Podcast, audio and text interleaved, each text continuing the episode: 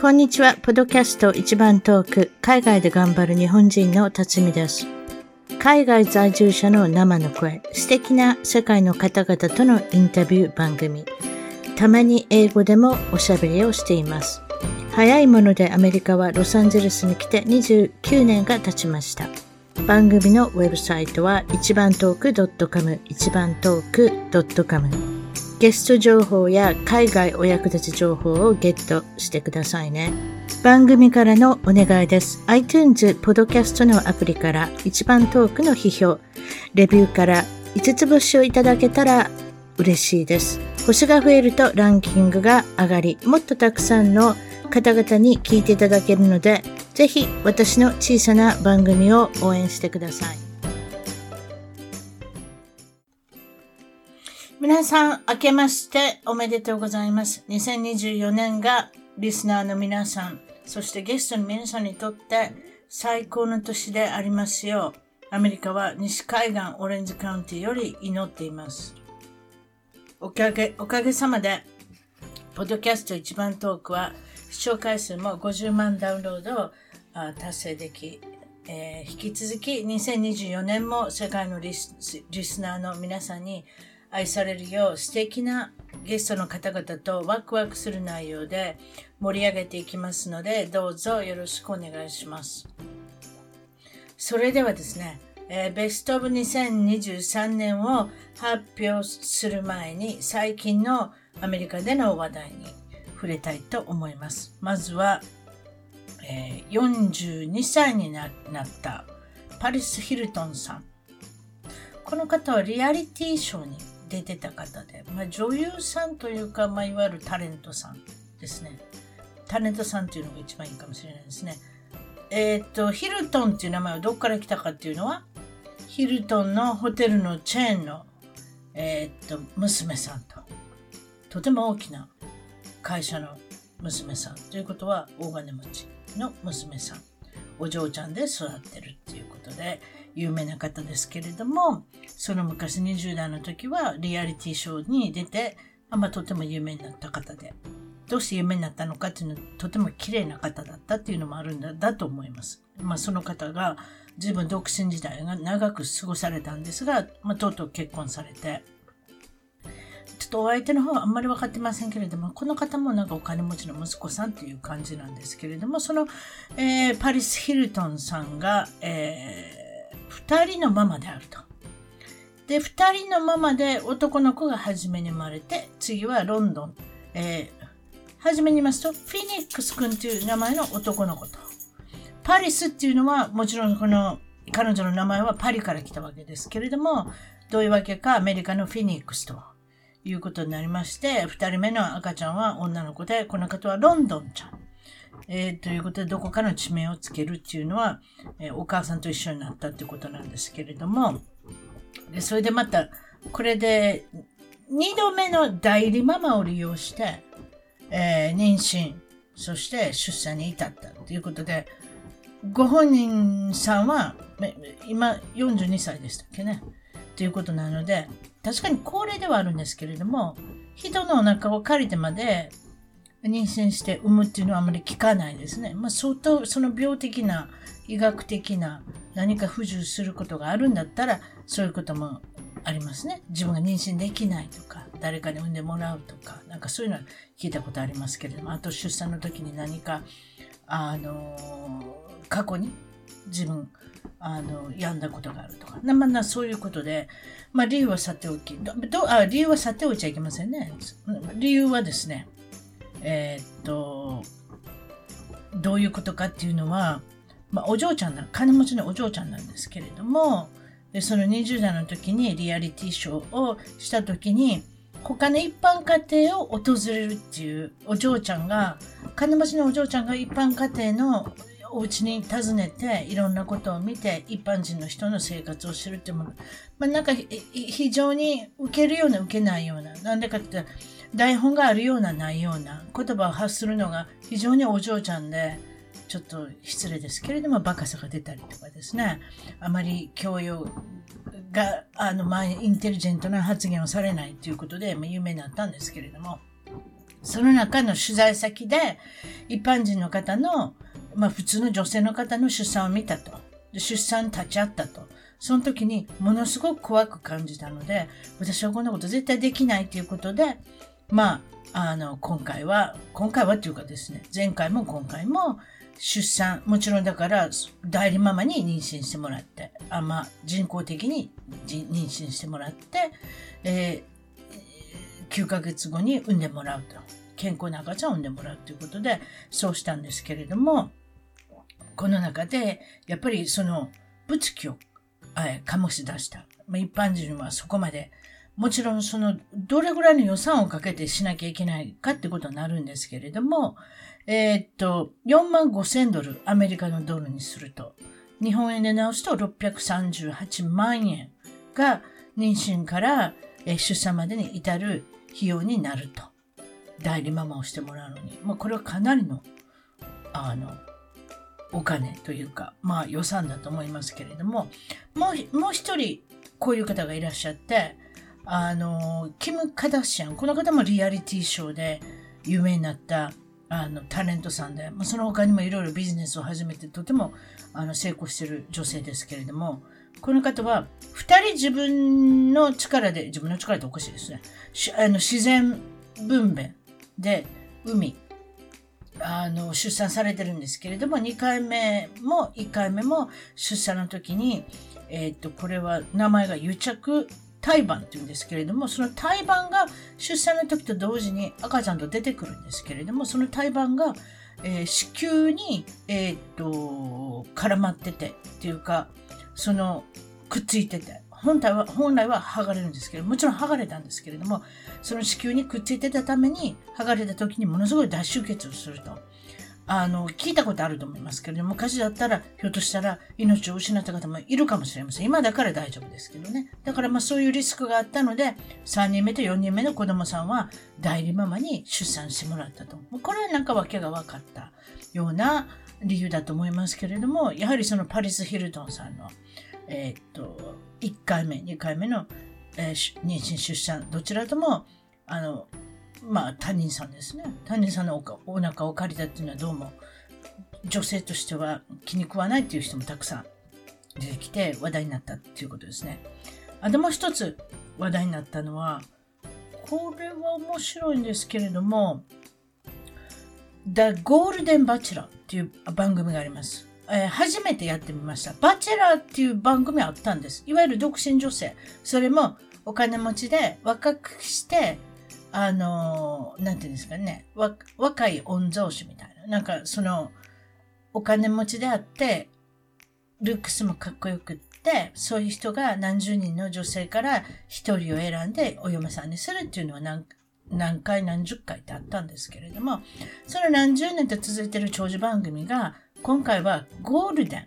どうしてゴールデンかって言ったら、老人の、えー、バチェラー、独身男性が女性をあ射止めると、嫁お、お嫁さん探しをするっていう番組がとても流行りまして、非常に最近テレビ離れが進んでるんですけれども、やっぱり Hulu だったり、Netflix だったり、日本もそうだと思いますけれども、ストリーミングの方の放送の方がとても人気あるので、実際問題、テレビを見る人が本当に少なくなってきて、えー、テレビ会社も困ってるだろうし、えー、テレビを放送するケーブル会社の方も、まあ、一応経済、あの、まあ、至難の、あの、時期を迎えてるんですけれども、まあ、ということで、その中でヒットした理由として、その主役になったのは、72歳のジェリー・ターナーさん。これインデインディアナ州から来られた、ん、どれぐらいお金持ちかわからないんですけれども、以前は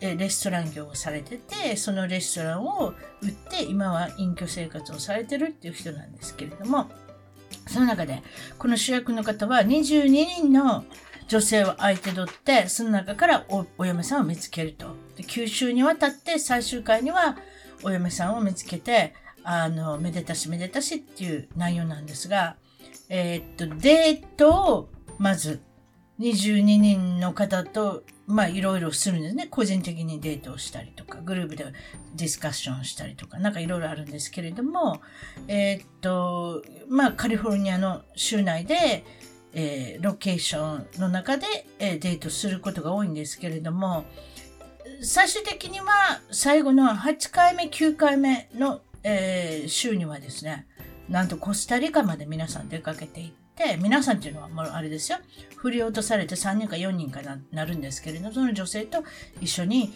あのコスタリカに行って、えー、最終回の前、そうですね、8回目ぐらいには、えっと、その2人の最終的な人と、一夜を過ごすっていう、なんかとてもアメリカ的な大胆な企画なんですけれども、わ、かりませんよ。寝室を見ないですけれども、寝室に入ったところでおしゃべりして、あの、ベッドの上でおしゃべりしてるとこまで見れるんですね。一般人の。まあ、ちょっと私が、あの、どうしてこの話題になったのかっていうと、えっ、ー、とですね。あ、もちろん話題になったのは、このジェリー・ターナーさん。えっ、と、主役の人なんですけれども、えー、まあ、なんて言うんですかね。とても格好がいい。ルックスがいい。でも、ルックスがいいと言っても、以前の写真を見たことがあるんですけども、そうでもない。やっぱりヘアカットだとか、メイクアップだとか、まあ、一流のファッションだとかを着せたためにですね、ブラッド・ピットさんぐらいには、どうにかなったと思いますね。ブラッド・ピットさんぐらいっていうのは相当なハムさんな人になったんですけれども、それで、まあそのアメリカの年寄りっていうのは日本人と比べてですね、男女含めてどちらも、あの、まあもちろん夫に先立たれたとか、お嫁さんに先立たれたとか、生き別れ、離婚したとか、そういう理由でですね、一人きりでいる方っていうのもいるんですけれども、まあ比較的相手をお相手選びに非常に活発であると。まあ、あの、まだまだ私はいけると。ポジティブで一人きりでいる人生なんかつまらないと考える人がたくさんいるので、視聴者率につながったのかなと。その視聴者率の中で面白いのは、私の娘ですね、20代前半ですよ。えー、っと、うちの娘が非常に私よりもすごく気に入ってですね、そして友達とオンラインでディスコードとか使って、みんなで、あの、鑑賞会をする。毎週毎週、9週間続けた。ということで、もちろん、年寄りにも、中年の方にも、離婚経験の方にも、先立たれた、あの、その、不幸な方も見たんだと思いますけれども、ものすごく視聴者率が良かったんですね。で、うちの娘、どうして、あの、若い人に受けるんだと思いますかって聞いたら、あの、本人含めですね。そうすると、やっぱりその、若い人のバチェラー、いわゆる独身男性、もちろん独身女性が男性を射止めるっていう番組いっぱいあったんですけれども、年寄りの72歳のジェリーさんと、その22の、に、あ、ごめんなさい、22人ですか？女性、バラエティ豊かな年齢でしたよ。でも大体70代から60代の女性が多くて、50代後半の人が一番若かったと思いますけれども、やっぱり皆さんの、えー、っと、ストーリーが面白い。今までの、どうして今一人なんですかっていうところに、夫に先立たれてとか、えー、っと、生き別れでとか、それでシングルマザーで、あの、母子家庭で、二つの仕事を持って子供を育てましたとか、なので、私はそろそろ相手を見つけたいですとか、いろいろな、このドラマがあって、内容が非常に濃いと。で、この人こそ相手を見つけるべきだみたいなあの感じの女性がいっぱいいたので、その経歴を聞くのがなかなか面白かったということで、あ、なるほどなと。それで、こっちあれなんですけれども、毎回よく誰かが泣いてるんですね。昔のことを振り返って泣いたりとか、あと、この主役のジェリーさんが、あのー、誰に決めていいか分からないって言い出して、気の毒に泣き出したりとか、こんなことできないとか、気の毒だとかって言って泣くとか、なんかそういうところもその男の人が泣くっていうのを女性の方は見るのは、なんかすがすがしか、すがすがしかったり、フレッシュだったりするんではないかと私は思うんですね。あまり男性って涙を見せちゃいけないとされてるじゃないですか。それは全世界だと思うんですね。でもだんだんだんだんそういうところが、いや、正直に涙流すのもいいんじゃないかっていうことで、あの、受けたのではないかなと思ってます。それでですね、えっ、と、22人の中で、えっ、と、最終的に、あの、ジェリー・ターナーさんを射止めた方は、えー、70歳の、えー、女性で、えっ、とですね、お名前が何でしたっけ？トリシアさん、テレサ・ニストさんという方が選ばれるんですけれども、この方は娘とも予想してる、夫とも予想してたんですけれども、早くの時点で、早い時点で、この人がひょっとして選ばれるんじゃないかなってみんな思ったんです。実は。どうしてかって言いますと、22人、まあ、どんどん振り落とされて10人ぐらいになって、その中に1人、その、えー、テレサさんはいるんですけれども、ハグをしたり、抱きしめたり、キスをしたりする場面がいろんな人とキスをする。だからもうジェリーさんもいろんな方とキスするんですね。この番組では。ブッチュっていう感じで。軽いキスじゃないですよ。結構濃厚で。それを見ているとですね、演じてる場合と演じてない場合っていうのがなんか分かってくるんですよ。これは演じてキスしてるなとか、これは演じて、演じてない。だからもう本能的に大好きだ。この人と、あの、もっとデートしたい。次もまた会いたいっていうのがね、なんとなしにね、その情熱が、この、本来のジェリーさんが、あの、映し出されたように思って、非常にあの、たやすく予想できたんです。テレサさんが勝つっていうことが。えっと、他の人も応援したんですけれども、その中で、二人目、あ、二人、最終的に二人になって2位になった女性、レスリーさんっていうのがいるんですが、フィットネスインストラクター。まあ、体を動かすのが好きで、ダンスのインストラクターもしてたっていう、ダンスの先生でもあったってことなんですけれども、この方が、まあ、気の毒に2位になって落とされるんですけれども、なんとこの2位になった女性が、次の番組で出てきて、22人ぐらいの男性から、え、ー、と、選ぼうじゃないかと。もう彼女はどうしても相手が必要だと。その2位まで突き進んだわけですから。勝ち抜いたわけですから。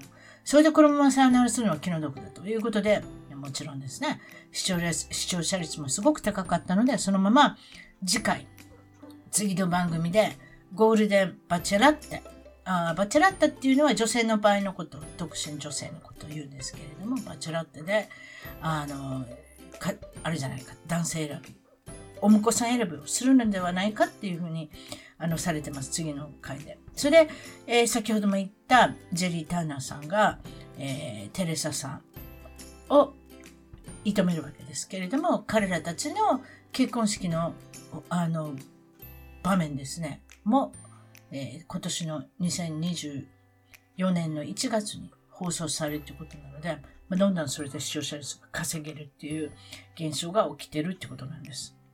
まあ、ということで、長々おしゃべりしましたけれども、まあ、いろんな楽しい、あの、出来事もありますけれども、えー、とりあえずは、えっ、と、ポッドキャスト、えー、一番遠くの2023年、去年ですね、あの、1年間、あの、ポッドキャストさせていただいた中でベストに選ばれたのは、えー、325回目に、えー、出てきてくれた5月ですね、去年の配信された野尻直子さん。で、この回はですね、タイトルは何だったかって言いますと、えー、ニューヨークとカリフォルニアに住んで35年になる野尻直子さん。空港で米国永住権が執行していたことを、えー、忘れていた話。私立探偵が元ご主人。そして、ケネディ家のパーティーに出席する。あの、ケネディですね。あの、有名な、えー、大統領の、にもなられている。もちろん、その、あの上院議員にもなっている、いわゆるアメリカロイヤルファミリーのケネディ家のパーティーにも出席している。男尊女卑の日本が嫌で嫌で耐えきれずに海外に出て就職されたっていう、まあ、とてもユニークな経験を持っておられる、あの、直子さんなんですけれども、直子さんはこの後、レギュラー陣としても出演されてますので、またその回333回目の、あの、放送聞いていただいたらありがたいです。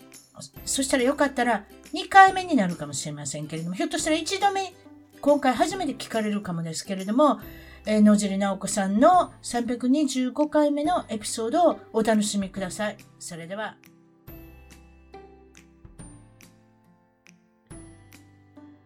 それでは、今回のポッドキャスト一番トーク、海外で頑張る日本人の方は、えー、っとですね、えー、カリフォルニア州、北カリフォルニア州のマリンカウンティから、えー、来ていただいた野尻直子さんです。こんにちは。こんにちは。こんにちは。それでですね、はい、野尻さんは、はい、えー、直子さんはどこに今までおられたのかということなんですけれども、海外に35年、長いですね。私の中のあのゲストの中では長い方だと思いますね。かなりね。一番長いかどうかちょっと探ったことがないので分かんないですけれども、かなり長い方だと思います。それで、1989年から2000年の間はニューヨークにいらっしゃったということで、はい、こちらはニューヨークシティの方で、ま真ん中にいらっしゃった。マンハッタンです。で、はい、その後2000年からは今現在お住まいの、えー、北カリフォルニア州のマリンカウンティっていうところにお住まいということで、こんな感じでいいですかね？はい、そうです。真ん中、どこにも別に住んでなかったっていうね、一番端から端に、あの、引っ越したっていうことで、まあまあ真ん中はあまりにもないっちゃ言っちゃな何にもないんですけれども、それで、まあ、えー、っと、それではですね、えっ、と、何で有名かっていうことなんですけれども、今現在のマリンカウンティの何か周りに何かあったり、有名であるものありますか？その辺は。そうですね、えっと、皆さんよくご存知なのは、やっぱゴールデンゲートブリッジ、サンフランシスコの近くになりますので、サンフランシスコからゴールデンゲートブリッジを渡ったところからマリンカウンティになります。だから、まあ、海と山と自然が豊かなのに都会に近いっていうところが魅力ですかね。今、サンフランシスコ危なくってあんまり魅力ないんですけど、そのその話したら長くなるよ。なんてそうじゃないですか。あれ？本当にあのいわゆるショップリフティング、日本でいう万引き。うん、あれがサンフランシスコ市内だったらいくら以下は罰せられないっていう法律があるんでしょ？ちゃいました？みたいですね。うん、なんかもう、セントレーカー？もういいやみたいな。セントレーカー？いやとにかく何でも片っ端から今日、今日ターゲットの写真が写ってたけれども、全部シェルフに入れてはね、棚からもう、なんですか、透明の、あの、透明の壁、壁とおかしいです。なんて言いましょう。け、結晶棚？わかんない。とにかく取られないように鍵までかかってるんですよ、ほとんどのものが。でも、かかってないボディーローション、あの 10, ド10ドル以上するようなボディーローションとかだったら、みんなかかってないので、そのままロックされたりから取るんですよ。もうね、あのね、辰巳さん、ロサンゼルス、うん、ロサンゼルスの方じゃない、ロサンゼルスの方にね、サンフランシスコって危ないのねって 言われるように。危ないっていうか、万引き、万引きが多いってことですよ。人に危害を与えませんいやいや、だって、でも、ほらほら、店の中であるじゃないですか。うん、でもね、万引きした、あの、万引きの泥棒さんを捕まえようとした警備員の人が殺されてるでしょ？うん、この間 TJ マックスであの、その万引き相手に、あの、殴りかけようと思ったら、逆になんかソーシャルメディアで責められてましたもん。いや、白人の人がですよ。白人の人がこれはやばいと思って、その TJ マックスという、まあ、ディスカウントの洋服のお店があるんですけど、その中にガバッと入ったんです相変わらずそのグループで入ってるんですよね、あの人たち。うん、そうそうそうそう。万引きグループがいるんですよ。確か1人当たり 1000, 1000ドル以下だったか100ドル以下、ちょっと忘れましたけれども、ごめんなさい、ずいぶん大きな、あの値段が違いますけれども、何ドル以下までだったら取ってもいいってわけのわからん条例があるんですね。それでみんな取るわけですよ。それで、いろんな、あの、リーテール、いわゆるその、商売されてるお店の人がもう、もう、サンフランシスコから、あの、去っていくわけですよね。ビジネスをもうやめて、店を閉じていくんですよね。それも困った話ですけれども、まあ、とりあえずそれで、その、殴りかかったんですおじさんは。そのことしちゃいけないから。でもさ、殴りかかった人が白人の男性で、殴られた方が黒人の男性だったと思うんですね。女性だとかわかんないですけれども。それでソーシャルメディアはどっち責めると思います？白人の男性責めるんですよ。そう、そうなんですよ。わかわけわからないでしょ？悪わかんないですよ。悪を追放しようと思って殴ったんですよ。あの、いい人が悪い人。どうしてそこで責められるかっていうのは、あ、こういう機会を狙っててんや。白人ってとこ見せたんや。だから黒人殴ったんや。そういうわけじゃないでしょ。人間で住んでる人、ね。人間で住んでる人目の前で見たら、どういう行動を取るかっていうと、おじさんの行動でいいと思いますよ。うん、当然なんですよね。でも本当にもうね、だからほら、ホールフーズも撤退したし、ノードストロームも撤退し。高級デパートね。あれ、やってられませんよ。うん、本当だって取られ放題だもうん。ん。もガバーッと取っていくんですもん。う、そう。で、セキュリティガードの人は撃たれて殺されちゃうしね、止めたらね。うーんまあ、その話したらですけれども、まあ、とにかくサンフランシサンフランシスコがどういうふうに政治的にね、もちろんなんか市長さんだとか、州州知事さんとか、そうそういうふうな、うんあのことになってくるんでしょうけれども、あのこれはだいぶ前からこうなんですか？最近？いや、あの、やっぱね、コロナになった後からですね、ひどくなったの。でもね、コロナの前からやっぱりその気はあって、で、ほら、うん。セルフインジェクションサイトとか言って、あの、あのドラッグアディクトの人が、中毒の人が、あの、安全に ヘロイン打てるところ。あれもおかしいですよ、今今やってますけれども。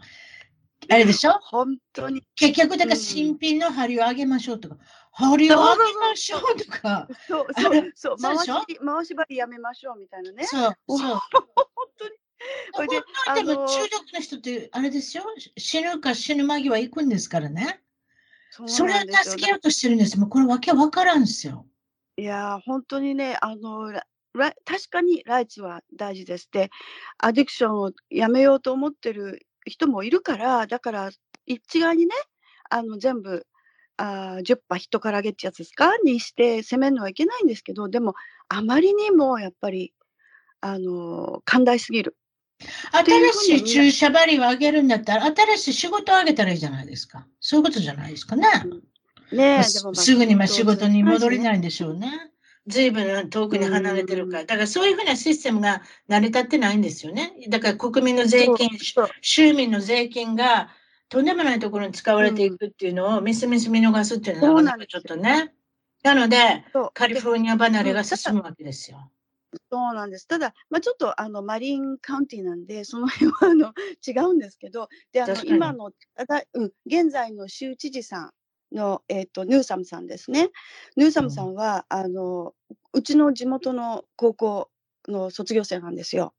だから、うんうん、そうなん人気あるんですか？人気ありますね。まあ、ハンサムだしね、背も高いしね。あの、かあの、あの、ルックスに騙されちゃいかんよ、皆さん。いいですね。私は、かっこいいハンサムな政治家を何一つ信じてませんから。絶対そうですよ。まあ、いまあまあ、その話はそっちに置いといて。ということで、はあの、直子さんのお話しましょう。すみませんね。ちょっと私が、あの、あの、情熱的なおしゃべりしてしまって、熱くなりましたね。ということで、皆さん失敗談。海外に来ていろんな失敗があると思いますけれども、直子さんはいろいろありそうな感じがしてきましたが、そうではないですか。さあ、それじゃあまず一つ目からいきましょはあ。いやーもうこれは本当にあのバカだったんですけどあのグリーンカードをあの日本アメリカ出国した後で日本側で日本に帰ったんですけどね日本側でグリーンカードがあもう切れてる っていうう。こと何ですか？を教えてきた、グリーンカードがもうあの期限切れ終わってたんですよね。でななんでそうなっちゃったかっていうとアメリカを出国するときって私日本人で日本のパスポート持ってますから特にアメリカのあのビザだとかグリーンカードとか提示を求められないんですよね。確かにね。うん。そうそれで見せないでただ出ちゃったら日本側からアメリカに帰るときは見せなきゃいけないじゃないですかなんか持ってるあの、うん。リーガルだってことを証明しなきゃいけないから。うん。それでグリーンカード見せたらあれ？みたいなもうだから空港のカウンターであのお客様これ切れてますって言われて。日本側で？飛行機のカウンターで？飛行機やって、あの、航空会社の？カウンターで？あ、そう。はい。はい。あ、そう、あ、そうか、で言われそうかいるのか。それいるねんな。知らん。そう。そう。あそう。もうねえ？って言って。でもねその前にもし私気づいてたらとんでもなくドキドキしてたと思うんであの 乗る寸前までわかんないあの気づいてなかったもんだからカウンター行って言われてももうびっくりみたいなでも、ね、どうしたんですか？あどうしたどうしたんですか？とりあえず、でだって出国はできるんじゃないですか？出国はできるんですね。うん、あのうん向こうで入れてくれないだけで。だから、でもあの、非常に親切なカウンターの方で、あのアメリカ大使館に電電話をして確認取ってくれたんですよ。そしたらアメリカ大使館が結構夜遅かったんですけどね、よ夜の7時とかだったのに、ちゃんと対応してくれて、そういうケースは多分大丈夫だ。うん。多分っていうことだったんですけど、大丈夫だからって言って出してくれたんですね。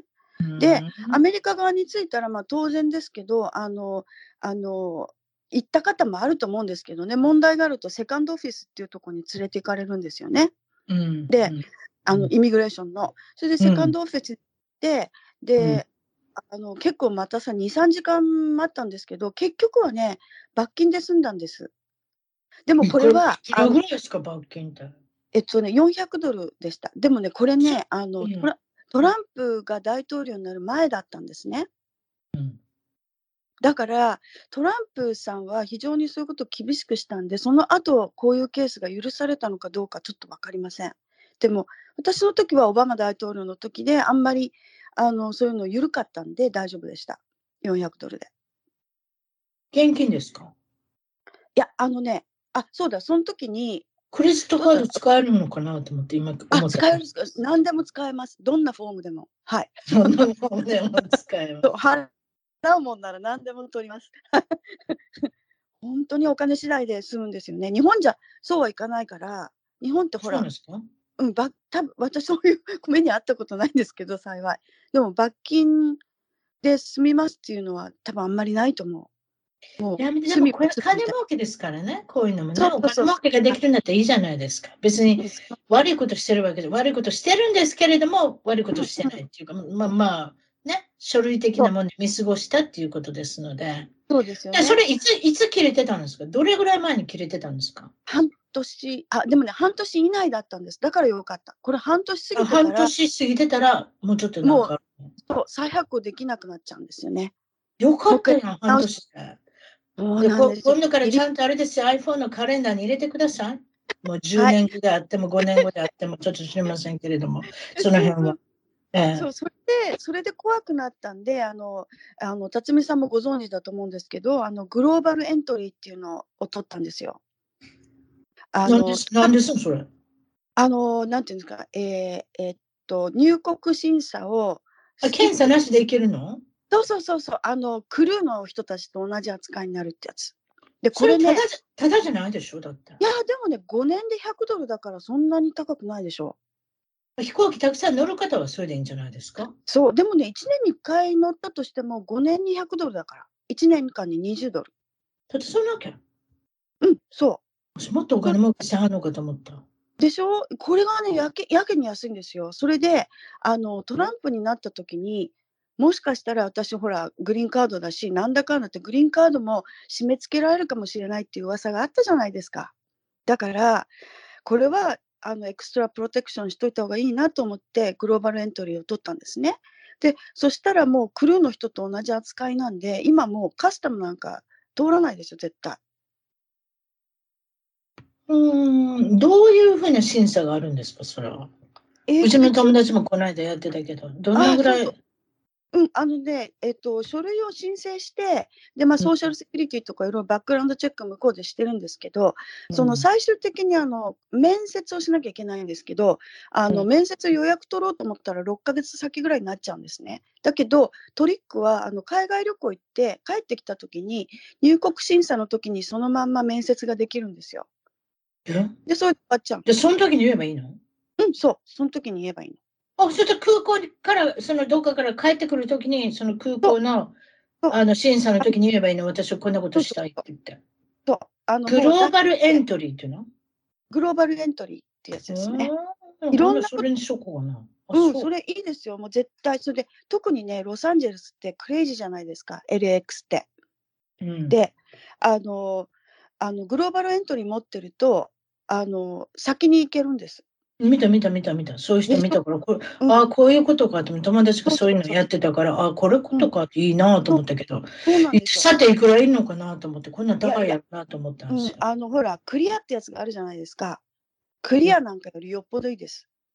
クリアってなんです？のクリアって、あの、ドメスティックのローカルの国内線の、あの、入国出出国のあの手続きを、あの TSA プリのもっと早いやつって言ってるんですけど、でもグローバルエントリー持ってれば自動的に TSA プリになるんですね。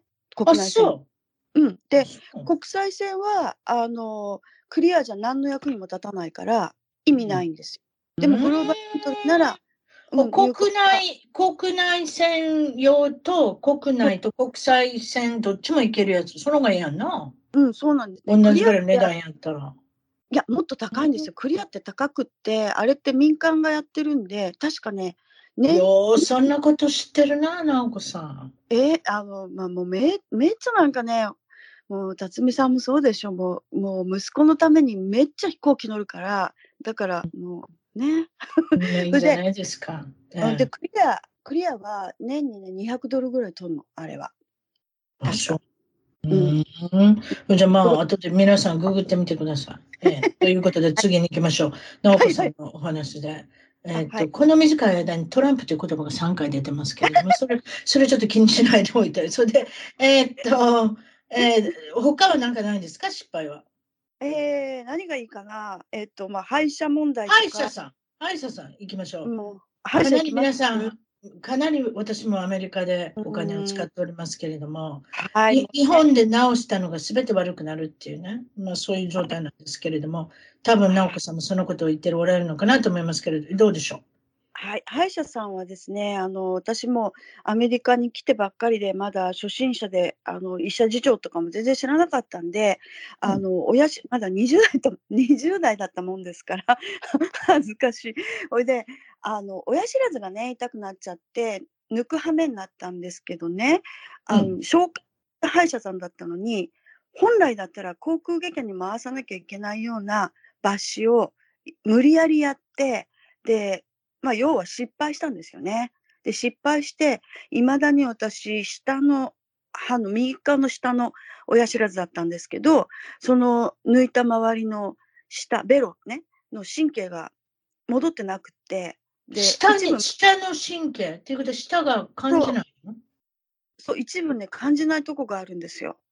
ほんで、で、あの、おかしい、手術の抜いた後におかしいなと思って、歯医者さんに、もうなんか変なんだけどって言っても、もうめちゃめちゃごまかされて、で私ナイーブだったし、分かんなかったし、そんなもんかななんて、ふ今だったらもう完全に、あの、基礎ですね。もう間違いなく。示談、せめて示談。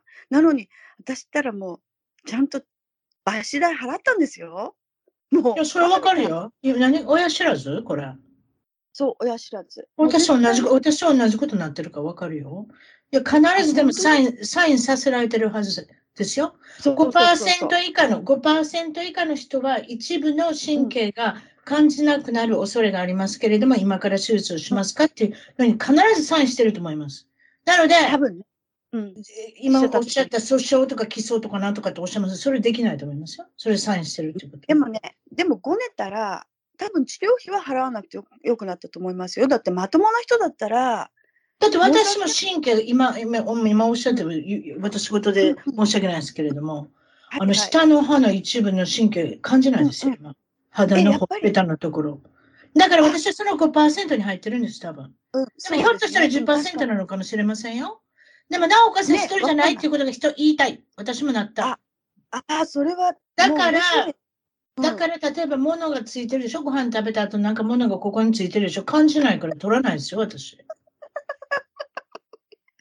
奥歯と、奥歯と前歯の真ん中辺のちょうど下ぐらいですかあね。あー、そうなんだ。もうね、あえー、そういう人、私初めて聞きました。あそう？ということはやっぱ5%なんじゃないですか、私たちは非常に不運な5%って言っておきましょもう、う。でも、ね、ち違う歯医者のお医者さんに言ったら、ああ、その医者は下手やったんやなって言われた。うん、私も言われました。ただね、ほら、同業でしょ？だからね、絶対責めはしませんよね。やっぱりね。うん。下手なん違うかなと言われたけれども、でもその状態見てないからね。うん、なんとも言えないじゃないですか。こっちと親知らず4そう本飛んできますからね、日本と違って。うんいきなり4そう本ですよ、皆さん。ということで、よかったですね。私は直子さんのように感じません。一部が。今ちょっと、今、そういうふうに言われてる。ももう一回あの確認しましたけれども、ちょうどほっぺたのこの下の方が感じない。いいですよね。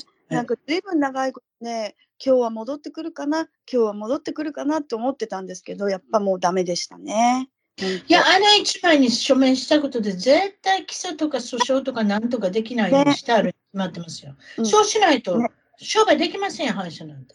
そうでしょ？うんそうですね。まあ一応、本当にねまあまあ、ちょっとギャンブルしてしまったってことです。まあ、そういうことです、ね。そうですね。うん皆さん気をつけてください。歯医者には気をつけましょうね。はい。一緒に気をつけてどれがいいかわからないじゃないですか、外国にいてても日本にいても。まあまあ、もちろん評判っていうのがあるのかもしれませんけれども。うんいそうその時はね、最近は批評ががあります。イエループ。イエループの歯医者っていうのもすごいですけれども。そうですか。それ以外には何かありますか？えーっと、それ以外にはですね、税金ですあか何か税金で困ったことがあった。税金はね、あのーあの、私、最初雇われた時に、えー自由、知らなかった私、フリーランスとして雇われたんですね、アメリカでね。うんで、その後、フルタイムでやや雇われたんですけれども、そのフリーランスに雇われてた時には、あの、自己申告しなきゃ、税金を自己申告するべきだったんですよね。でも、うん誰がそんなことわかると思います？みたいな。日本から着いたばっかで、うんで、それでもあの漏れちゃった。そしたら、たかだかね、もらったのが、えー3000ドルぐらいしかもらわなかったのに、うんペナルティについて、確かね、900ドルぐらいの税金払う羽目になりました。何やそれ。あそう。うん、その頃、その頃ね、多分インターネットとかもなかったしね、調べようがなかったのかもね。そうですね。うん、うんでも、もうちょっと、日本人の方だったんですけど、なぜそのテンポラリーに雇ってくれた人っていうのは、でおもはいはい。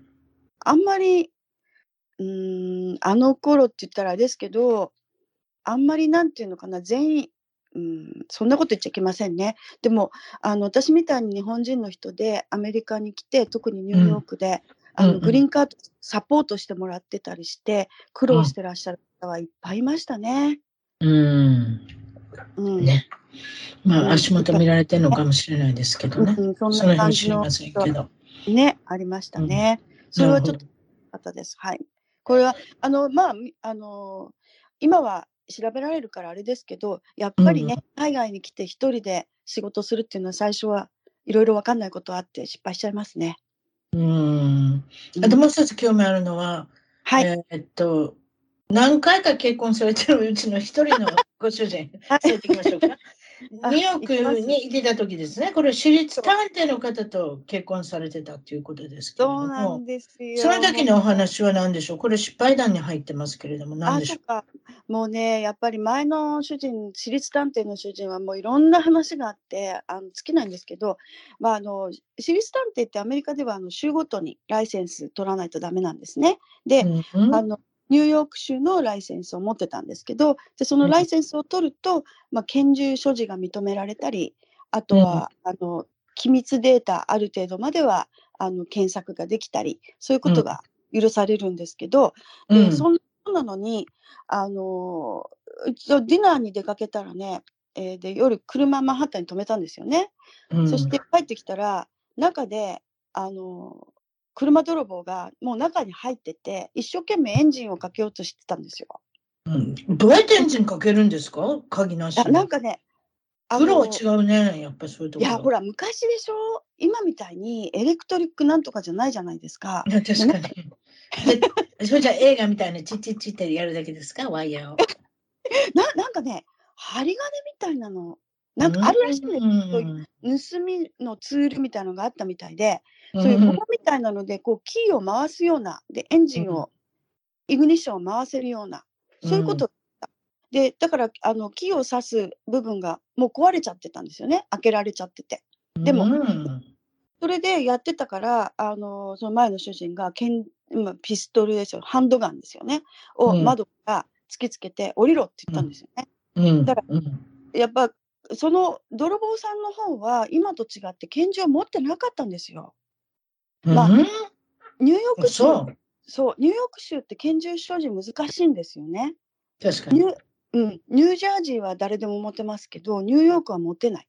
それで、泥棒さんの方は持ってなかったから手を挙げて、あの、分かった分かった、いや、もうやめるからって感じで、ずりずりずりずりと運転席から降りて、で、うんあの、そこに手をつけて、こう、拳銃つけつけて言ってたんですけど、うん。やっぱり、やっぱりなんていうの、あれはね、プロとアマっていうのはあるんですね。いくら私立探偵でも。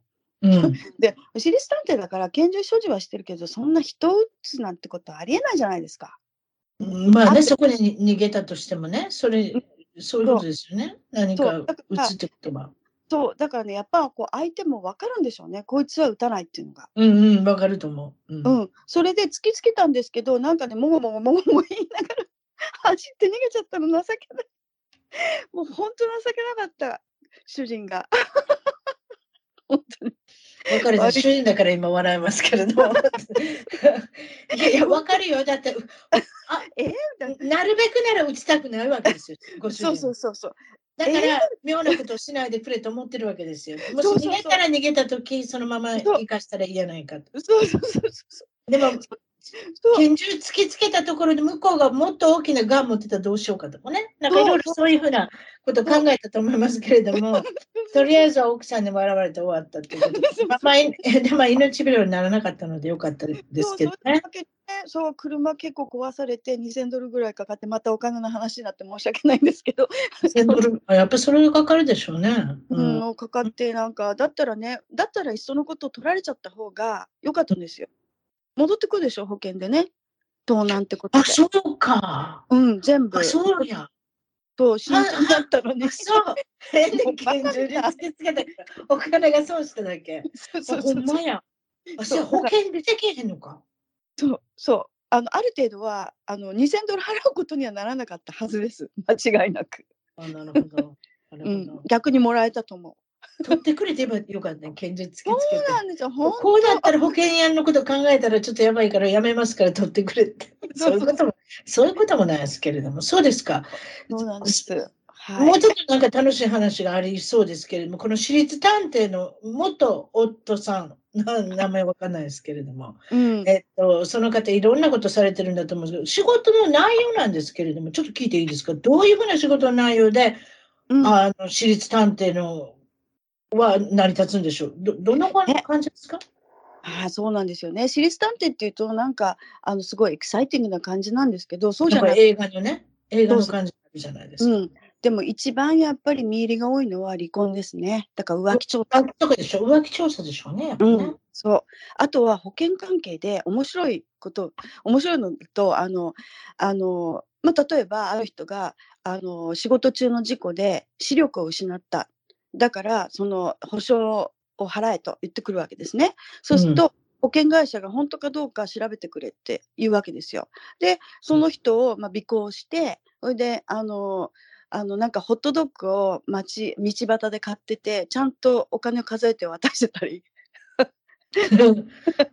なるほど。うん、そういうのをあの調べるっていうのが、あまあ、割と地味なあの足で稼ぐっていう仕事が主でしたね。でも、まあ、浮気調査なんかの時はやっぱこう一人であ尾行が多いんですよやっぱしね張り込みとか尾行が。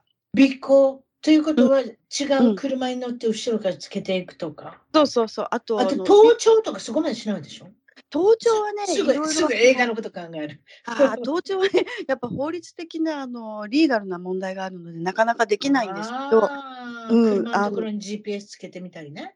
そんなか、あのね、面白いもん持ってましたよ、あのスパイごっこみたいな。そうそう、あの形をしたカメラとかね、やっぱ本当にあんの。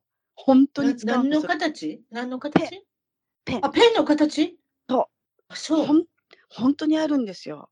こ本当に相手が取れるってこと？そうそうそうそう。そうはあ。あ、そで、う。本当にね、なんかね、遊んでるみたいな。で、そんで、やあの、マンハッタンだと、やっぱ、えー、ほ徒歩とかバスとかで、あの、サブウェイの尾行が多いから、一人でつけてるより、あの、私と二人での方がバレなかったりするんで、で、うん。う協力あなたも協力しなきゃいけない。そうそうそうそう。とか。で、あの、離婚のも、えープルーフって、浮気のプルーフってすごい難しいんですよね。で、うん、どういどういうふうにする？のビデオしかないんですか？そう、あの、現場を抑えない限りは、絶対にもう使えないんですよ。証拠としては。現場を抑えるってことは、別にその私立探偵さんが、そのビデオを撮ってればいいってことですか、他の女性と、他の男性と会ってるところ。そういうこと？うん。でもね、合ってるだけじゃダメなんですよ。どうするの？ベッドまで入っていかれへん？ベッドルームまで。本当に、本当にやろうとしたらそこまでしないと意味ないんですけど、結局、やっぱり、あの、あの、面白いもんでね、あの、相手のことを疑い出すと、キリがなくなるみたいなの。ほんでねでうんうん。で、あの、もっともっと知りたくなっちゃうみたいなんですね。もう悲しいっていうか、なんかこれはよくわかわかるようなわかんないようなですけど、それで、あの、どちらか、まあ、ご夫婦のどちらかが、あの、相手の私生活をもっともっと知りたくなって、別にそういう証拠になるならないは関係なしに、私立探偵を雇って辞められなくなるみたいなありましたね。結構だって、あの、ご主人も食べていかなきゃいけないっていうことは、うん、うん。彼彼を雇ったら、その一件に関して、その浮気をしてるかしてないかって証明する、あの、うん捜索、捜査に、あの、う支払うお金って結構なもんじゃないですか。そうなんです。そう。例えばもうこれ一件につき5000ドルとか50万円とか100万円とかそういう世界でしょ？多分。そうですね。うん、そうなんですよ。もう、天、天井なしですよね。で、写真撮ったりビデオ撮って、その、うん。あの、あれですか？あの、オーダーを注文していただいたそのクライアントの方に見せるってことですか？こんな証拠をしてましたっていう。こんな、こんなでしたって。そう。ああ、それで離婚に持っていくとか、そういうことですか？それとか、離婚にもならないけれども謝ってもらうとか、なんかそうなんですか、ねうん、ななんかね、もうやっぱりでも、もうすでに崩壊してるケースがほとんどなんで、そういうのって。うん、うん、ね。うん。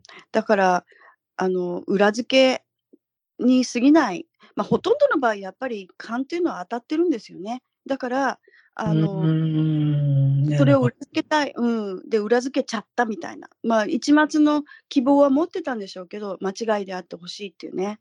これは女性が注文する場合が多いですか？男性が奥さんを捜索してくれっていうのを頼む方どっちが多いですか？半々ですか？私もね、そこまでになってやっぱ機密になるんで、知らなかっ知らないんですけど、なあのふふっとまあ耳に入ってきた会話なんか聞いてると半々ですね。どっちが多いないですね。うん。そう。ということは男性も女性も奥さんも旦那さんも浮気をすると。そう。あそういうことですよね。皆さん外出てますしね、こちらそのやっぱりご家庭はお父さんもお母さんもうん働いておられるので、そういうことでしょうね。わかりました。それで、えっと、はいそのご主人、えっと、私立探偵の元ご主人ですけれども、うん。えっと、アイリッシュ系のご主人だったっていうことなんですけれども、このご主人に関して何かあるっていうことなんですが、いかがでしょう？あ ね前の主人だからねあれなんですけどあのアイリッシュ系であの非常に家族も多いし大きな家族だったのと義理の、まあ、その当時の義理の父っていうのがあーある大富豪のボディーガードパーソナルボディーガードをしてましてその当時ねもう当然もうしてないんですけどでその関係で、えー有名人のお宅にいろいろいろ入ったりとかですね有名人絡みのなんかそういうのがよくあったんですよ。で、うん前の主人があのケネディの、えー一族とですね親交があったもんですから、それで、あのパトリシアさん、えー JFK さんの妹さんになりますね。亡くなられた、じあのその当時まだあー生きてらしてでそこのお子さんパトリシアさんのお子さんたちと仲が良かったもんですからよくそのお家に行ったり、バースデーパーティーとかにあの行ったりさせていただきました。でもね今は全く関係なくてすごい有名な方たちですよね。だから全く関係ないし相手が有名だからこうやって言えてるだけで 今は本当に 楽しかったなっていうあの不思議な不思議な経験だったなってそれだけなんですけどね。でもあのケネディといえば、ケネディといえば、うん。アメリカのロイヤルファミリー的なね。ですか？すよね。まあまあ、いろんな、お酒で酔っていろんな、あの、そおお話もいっぱいありますけれども、もちろんその暗殺っていうことで、ロバート・ケネディさんの方も暗殺で亡くなってるし、うそうね。うん。あの、そういうことですよね。大統領のケネディさんも暗殺されてるし。そうですねケネディさんのあ大統領の息子さんも亡くなってるし。そうなんですよ。で、飛行機の事故でしたね。あれも、あれね、もあれじゃなかったでしたっけ？弁護士かなんかのそう。なるで手前かですよね。あ、違った。ニューヨークのあれじゃないですか？ニューヨークの上院議員になるかもしれないっていう噂があっそうなんです。て、すぐにあんな風になっちゃったんですよね。そうなんです。で、JFK ジュニアさんも、あの、2回かな、お会いしたことあって、で、その時は、あの、まだ結婚してらっしゃらなかったんです。キャロルさんでしたっけね。あの方とまだ結婚してなくて、で、キャロラインさん？あ、キャロラインさん、そう、キャロラインさん。で、バースデーパーティーであったのかな、えー自転車で来て、で、なんかもうすんごい恥ずかしがり屋な人で、そうなともの？うん。で、誰あの、ジョン・フ・ケネディ・ジュニアが？そうそうそ皆さんかっこいいので有名でしたよ。う。ねえ。かっこよかったですよ。かっこいいし、髪の毛よくありそうですよね、あの人ね。そうそうそうそうそう。やっぱり実際見てもそうでした。髪の毛いっぱいありました。うん、かっこ、うん。すみません、しょうもないこと言います。そうですごい恥ずかしがり屋で、で、あんまり、うん。でも、うん、うん、かっこよかったですね。そのパーティーはね、すごかったんですよ。あの、ロバート・ケネディ・ジュニアも来てたし、でその人今から政治家になるとか、あ政治家か、もう実際問題。え？そう、活彼ね、動家。うん、なんか大統領選挙に出るとか言われへん？あの人。そう、超右派になっちゃったでしょ？よくわかんない、なんですか？うん。ああ、まあわかりません。ケネディもね、松江はどうなってるかわかんないですけれども、そうですか。そうそう。ロバート・ケネディ・ジュニア。あの人、奥さん女優さんですやん。有名な。名前忘れましたけど。私も忘れました。いそうでしたっけね。うんココメディ的なお、あれですよ、上手な女優さんですよ。そうか、そうか。う。うんん。HBO のドラマに出てはりますよ。うん。もう、まあ、有名人同士ですね、本当ね。で、うん、あのね、でも RFK とだっけ？そう、ロバート・ジュニアの方が、あの、もっとね、恥ずかしがりじゃなかったです。もっと outgoing だった。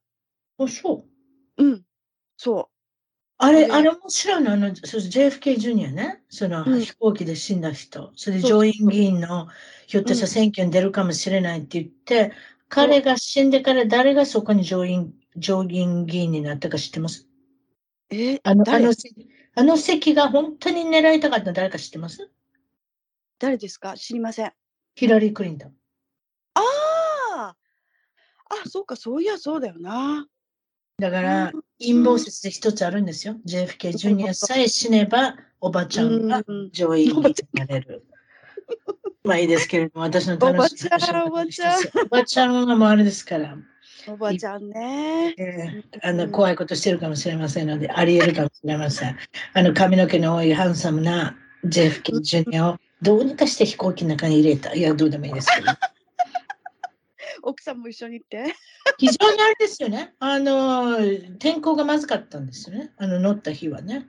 うんで奥ん。さんと奥さんのお姉さんも乗るんですよ。そうそうそうそお姉さんが妹か分かんないですけど、こっちではシスターって言いますので、う。ねシスターは上なんかシス下なんか分からないっていう状態ですけれども、アメリカアうんメリカの英語としてはそうでしょ？うんうん、シスターって早う言えっていうのね、オールダーシスターなのか、ヤンガーシスターなのかっていうねう、ん妹、おねっていうこのシンプルな言葉に私は非常に魅力を感じる日本語なんですけれども。そうですか？いろんなことをあの、まあ、ご存知で、ケネディ家をあの見る機会があったっていうことも、これもあの元旦那のおかげだったっていう。元旦那のことばっかり出てくるんですけれども、今の旦那さんのことが今のところ出てこないんですけれども、息子、それじゃじそうですね、それじゃあの次の話として、息子の大学受験のお話。ああ、それ、うん、もう本当、辰巳さんとあの一緒にこう講座開きたいぐらいですね、これはね。なんでですか？なんでですか？やったでしょ、やったでしょ、やっぱり。もうね、あのアメリカ大学受験っていうのは、あこれ聞いてらっしゃる方ももう終わった方、親として、今、最中の方いらっしゃると思うんですけど、もうすんごい複雑ですよね、高校から。で、うちの息子はあの野球やってたもんですから、あのアスリート、えールートっていうんですか？で、を目指してたもんですから、奨学金ね、奨学金ね、なうんあの、よければ、うまくいけば大学に入りたい。っていうことですよね？野球部としてね？野球部員、野球部の部員として。はいはい。そうですね。でもね、奨学金はつい、後からついてくるもんで、結局、そううん、うん奨学金あるなしに関わらず、なんあの、入れる、入る、コーチには認めてもらえば、あの、アドミッションと奨学金はついてくるわけですよ。うん。うん。だから、まずはやっぱりコーチに認められなきゃいけない。でも、あの、アメリカの大学は大中小ってありますよね。D1、D2、D3 っていうふうにあのクラスが分かれてて、まあ、スポーツによって違うんですけど、あの、野球なんかはやっぱ人口が多いんで、大変な人数の人が野球部に入るつもりで野球をやってきてるわけですよね。うん。でうんその中で、あのあーまず D1 っていうのは、一番皆さんがよく知ってるような UCLA とか、UC バークレーだとか、スタンフォード、うん。あとは、あのね、有名な、えーミシガン大学とか、オレゴン大学とか、そういうとこですよね。強いところね。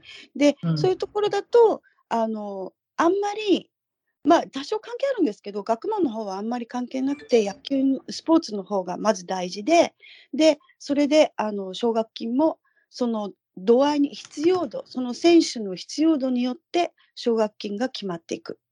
うん。うん、コーチが決め、大体決めるんですけどね。トトップチョイスはいっぱいもらえるし、ラストチョイスになるともら、だんだんもらえなくなる。で、その次の D2 は奨学金多少出るけど、全部は出ない。というか、金額も少うんうんない。うんうん。D、D3 になると、アスレティックスカラーシップ、運動の奨学金はないんですね。出せないということになってるんですね。うんうんうんうんうん。ただし、あのまたべ奨学金枠っていうのはまた学問の方の別がありますから、ただうん D3 の場合は、あの学問の方のエバリュエーションがかなり大事になるので、あのうんお勉強の方も頑張んないといけない。でなるほどね。うんええですごいでまた別なのは IB リーグっていうのは D1 になるんですけれども、うん IB だけは特別で D1 だけれども、アスレティックスカラーシップ運動奨学金は出さないっていうルールになってるんですね。弱いしね、どっちにしても。そんな言い方したらあかんけどいや、あそんなことないんですよ。IB リーグって強いんですか？強いんですよあの。スポーツ。あ、そう。フットボールのイメイメージしかないですけど、フットボールは弱いじゃないですか。フットボールもね、あんまり弱くないんですよ。あ、そうなんですか？ただ、すいません。すいません。その東海岸の状状況分かってないもんですから。いやいや、あの、ただね、フットボールに関しては、あの、まあ、フットボールで、えっ、と、大学行きたいって言ってた、まあ、知り合いのご家族もいっぱいいらっしゃるので、うんフットボールの D1 っつったら、まあ、すごい、やばいです。本当に。もいうや、直子さんも大概のことされてきたんだと思思いますよ。小学校、中学校、トラベルボールとか、もう週末は、あれじゃないですか、野球場で過ごすって、その他はうん、もうホテルを取って、そういうことでしょ？そういう大会ばっかり出てたでしょ、多分。うん、ただね、フットボールの大学 D1 のあの選手たちって、あのコンカッションって、コンカッションっていう映画あったじゃないですか。脳震盪の映画ね。そう。本当にそのもので、あの、やっぱりこう、命かけてやってる、あの、花形プレイヤー以外はね。うん、今そうですね。うん私の息子もフットボールやってましたから、一回コンカッショって、ヘルメット同士でぶつかって、あの音は今でも忘れませんよ。あの音聞いたときに、あ、うちの息子はあかん、もうこれであかん、これであかんと思いましたもん。そうでしょものすい。ごい音でした。ものすごい音に聞こえたんですよ、私にとっては。いやそうですよ。それであ、のヘルメットがあることによって余計にある武器になることもあるわけですよね。そう。それで、私からしたらそうです。なので、ラグビーの方がひ比うん較的安全なのかなと思ったりもします。いますね。ラグビーだって危ないですけどね。それで、危ないけど、フットボールじゃもう報道じゃないと。でも大学のフットボール行くと、あってぶつかるじゃないですか。で、コンカッションになるじゃないですか。でもね、あの、まあ、大学によるんでしょうけれども、やっぱりね、いまだにこの現在ですら、多少のコンカッションだったらやれって言われちゃう、あの、無言の圧力あるんですって、まだ。そうですよ。南部の方の、あの、もうそう5歳、6歳から始めてますよ。南部の方の学校のテキサスの子なんかもうフットボール以外はスポーツじゃなないみたいで。そうそう。そう。もうあれですよ。もうこ子供、子供が言うんで、私の子供も言ったんですよ。そういうのに入りたいって。でも私はやっぱり親として止めるじゃないですか。止めますよ高校生まで待てと。うん、だってうんうプん。プロのあのプレイヤーの人が言ってるわけですからね、自分がもしも親となったら、息子にはここまではさしたくないって言ってるんですから、そう絶対そうだと思いますよっていうことで本ね。でも、うん子供は言うこと聞かないし、あとひょっとしたらう、んうんカリフォルニア州だったから別に入れなくてよかったのかもですけど、これが南部の方のうん州になると、みんながみんなフットボールしてるので、う。ん。もう5やらない。歳、6歳の時からコンカッショのれない進になって倒れてるはずですよ。そうなるともう人生台無しですからね。台無しですよ、本当に。まあ、ちょっと横道にそれちゃいましたけど、まあ、そんなことがあったんで、あのものすごくあの勉強しました。で、まあ、まあ、野球のこともあったけれども、ええあのとにかくあのこちらって大学4000あるんですよね、アメリカってね。約4000の大学があって、その中からどれを選ぶか。まあ、不可能に近いですけど、あの息子の要望としては、地域としては西海岸か東海岸、やっぱり真ん中はちょっとっていうことだったんで、うん。で西海岸ってあの比較的大学やっぱ数が全然少ないから、ああのも、うん、なかなか大変っていうことで、東海岸の大学をあのなんとこう めっちゃ回りました。はい、えーいくつ回ったんだっけな20校ぐらい回ってそれ、それは結局野球で入れたんですか？それ入れました入れおましたすごいじゃないですか、それは。大丈夫でした。で、うん今、なはい、なんてなんていう大学ですか？野球のこと私大好きですので分かってるかもあ、しれません。そうかそうか。いや、でもね、D3 なんで、うちの子、あの、怪我しちゃったんですよね、肩を。それで、かわいそう。うんどこ守ってたんですか？セカンドベースだったんですけど、あのド、ねそううん盗塁をして、で、何回かこう肩から落ちるんですよね。はいはいそうあの、レイブラムっていうとこが切っちゃうんですよね。こうかけちゃう。うんはいはいそれで、うん、手術したんで、やっぱり傷物はね、無理がありますから、あの、うん D1 は絶対無理っていうのは分かってました。で、うん D3 狙いで、D3 を狙うと、お勉強の方も頑張んなきゃいけないんで、なかなか大変だったんですけど、あの、ニューイングランドのあの一帯には、まあ、小さいリベラルアーツの D3 の学校が、いい学校がいっぱいあって、で、あの、アイビーとは言いませんが、リトルアイビーっていう名称で呼ばれているグループの学校があるんですね。で、その中の一つに入りました。なるほど。はいうんということで、えーとうんい今、まだ大学生ですか？息子さんは。そうです。はい、そうです。何年お生ですか？今ね、うん辰巳さんの息子さんと同じ学年なの。ということは、今年に卒業、うん、でもね、あの、コロナで、えーワンセメギャップ、あの、休んだんで、ワンセメ残ってるからうん、卒業は24年になります。でなも、るほどな。うんうちは半年早く卒業してるんです。もう実際まだ卒業してるんですよ。卒業式に行ってないだけで。ああ、そうだったんだ。じゃあ、単位とかも取れてるので、12月に親孝行ですね。学費が浮きましたね、半年うん、分。そうですね。でも、でも、娘も同じことしてくれたんで、だいぶ違いますよ、この1年学費を払わなくていいっていうのは。本当本当。いやーもう優秀なあのお子様方でもう素晴らし学いです。費高いですね、アメリカは。もう恥ずかしくって言えないぐらい高いです。はい。本当に高いですうちの娘、公立ですよね、行ったの。だから、カリフォルニア大学サンデーゴ校っていうんですか、州立大学。でしょ？ですよあそこ入るのねそれで、うん州民ですよ。カリフォルニア州民なのに、3万6千ドルですよ。年間払ったの。ねもちろん学部にもよるんでしょうけれども。わかりますね州3外だ万6千ドルって言ったら日本円でいくらですか ?400 万円？400超えるでしょ今ね ?400 万。1年ですよ。大きな声出しましたけれどもそれでうち18ヶ月しか2人とも違わない。大変ですよ、大学の費用は。すごいですねもうちょっと年話してよかった。うん いやそれでだってでも辰巳さんまだこれからもあるじゃないですかそうですね。医学部の、うんななんですか、メディカルスクールっていうんですかね。はいだ医学部の大学院みたいなの入れなきゃいけないのでね、どうしましょう。まあ何でもいいですけれども、まあうちのお父さんが一生懸命稼いでくれてるので、それでいいんですけれども、そまだ聞いてませんでした？直子さんの出身地どこですか？あ東京です練馬区ですお東京の方。はい、練馬区。はいうんえっ、と、大根で有名な練馬大根。もうあんまりあんまりでもそんな土地あるんですか？大根。取れるような。まだねうん、ままだだね、あるの？そう、畑残ってんの？残ってんですよ。あの結構ね保護されてて、あの体験農園みたいな形結構保護されて。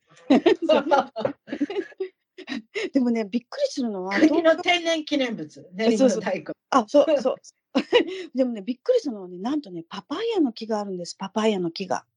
そんなもん育つんですか？そんなところ。でしょ？いやだからねこの間冬帰った時に凍えてて全部凍。えるでしょ。凍ってるパパイヤが凍ってる。写真写真撮ってきてください。そんなああのね取りました。凍った 凍ってパパイヤの？あ、そう。でそれ送ってください。よかったら。そうでパパイヤが何実がなってんのに凍ってんの？そう緑の。あ、緑のパパイヤ？ということ冬場にもなるわけや。いやもうねわかんない。わかんない。確かに。これこれ何なんだろうと思ってパパイヤにそっくりだし木もそっくりだしみなってるのもパパイヤみたいだけどこんなことはあるはずがないと思そうですかまあそういうことで、直子さんのお父さんの方は、今、現在は亡くなっておられるということですけれども、その時は、お父さんされた時は大企業の役員さんということで、お母さんの方は、えっ、と、ピアノの個人教師ですか？あの、う。先生されてねたって。うん。あ、家でしてたんですか？そしたら生徒さんが来られてっていうことで。ええ来られてましたね。はい。えっ、と、ご兄弟は？妹さんが一人。はい妹が一人います。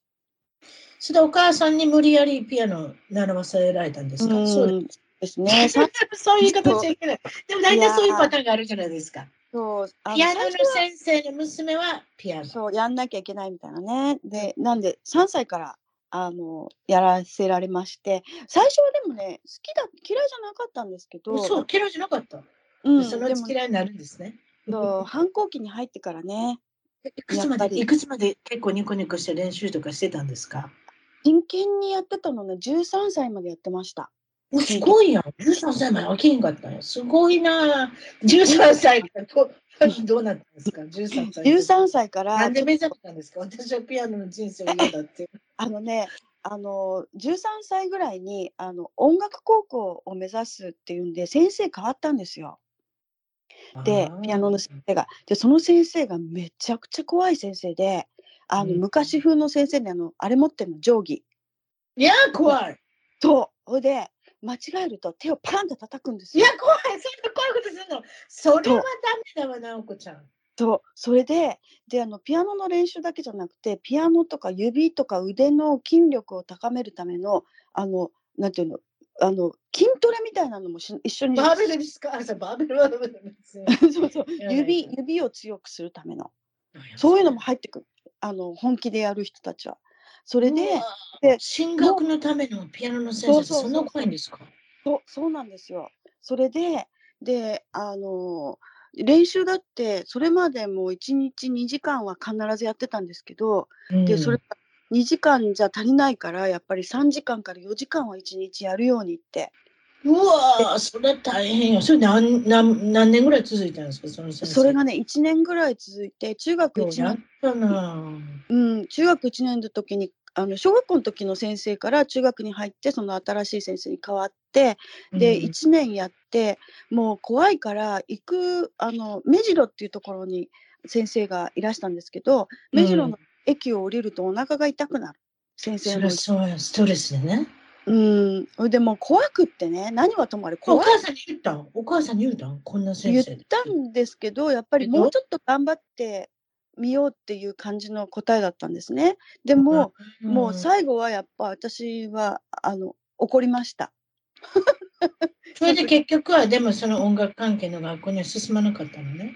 進まなかったです。うん、進いまずにやでもね、でもあの時さ、そのさ、あの鬼の先生と出会ってなくてさ、お母さんと一緒にやってたらさ、そのもうちゃんとあれやな、ピアノの方の音楽の学校行けてたかもやな。結局それぐらいじゃ行かれへんのかな。行かれないとあのその時までも違う先生だったんだけどあの母が教えるってことは一切なかったんであのああ、なるほどね。うん、他の先生についてやってたんですけど、まあ、母が途中であのうるさくねこれじゃダメよとかあれはじゃダメよとか言われてすごい嫌だったんだけど。ででもねあの手私手がちっちゃいんですよすごく。だからどこまで行ってもまあピアノは無理だったでしょうね。でそれはありますよね。私も手ちっちゃいんですよ。なので、うん。す少しだけそういうオルガンとかピアノとか弾けるんですけど、これもうちょっと大きかったらなっていつも思ってますもん。ね違うでしょ、ん。やっぱ男性の方が弾くピアノってすごいあれじゃないですか。簡単に弾いてる感じじゃないですか。私たちがやるとも、親指と小指のなんか筋が切れるんじゃないかっていうぐらい、どうからどうかとおっしゃらないんですもん、だって。そう。でねその当時ですらねあの小さい手の人であの真剣にやるっていう人はね指と指の間切る手術をしてたんでいや、すねちょっ。と怖い。そんなことあるんですか？はい。や。い、それで手術をして指を長くしてもっとリーチができるように？ってえいうことを、うん、聞いたことあるけど、実際そういう人とも会ったことある？会ったことはないです。でもでも聞いたこと。うんいたみたい。うわー、そこまでして。そうしかし、それがあれですか？今からどうからラーまでしかしか届かなかったものがどどうからシにななるんですか？わかんないですけれど、皆さんちょっと何のこと言ってるのか分か分かってないかもしれませんですけれど。うん、ちょっと届くようになるみたい。でもそんなことしたってね。と思いますけどね。はい。いいですけれども、そうですか。うんということで、まあ、あの絵画を、絵を描くのが大好きなお嬢さんだったということで。そうなんです。で、あのすごい母が厳しかったんで、あのあんまり友達とも遊ぶ時間がなかったから、で、でも絵を描くのが好き。わ割とあのあの私いじめられたこともあったし、学校行きたくなくなっちゃったこともあったし、一人であの遊ぶのが方が得意だったかもしれない。うん割とこうソーシャル苦手だったのかもしれない。今はそんなことないですけど、うなん、で絵を描くときはほら誰にも何も言われないじゃないですか。だから絵を描くのは好きでした。で、そんで結局はね美大に行ったんですけどねそれで。おお、そっちの方に行きましたか。なるほど。それで、むその昔は小さ,、あ小さい時は大きくなったら何になりたいんですかって言ったら何になりたいって言ったんですか？そうそうあの小さい時はおばあさんになりたかったです。なんでおばあさんになりたかったんですか？なんかね面白いこと言うなんか きっと私ソーシャルライフに疲れてたんだと思う。そうそうそう。早くさっさと天国に行きたいってことですかそう早く真ん中飛ばして。そうそう真ん中飛ばして早くばおばあちゃんになって あ隠老人ホー居ムに入って、そうそうそうそうゲートボールでもすればいい。そうそう、あんま関係なく、誰がどうこう、な何してるか、ああしてるか関係ない世界に行きたいと思ってたみたい。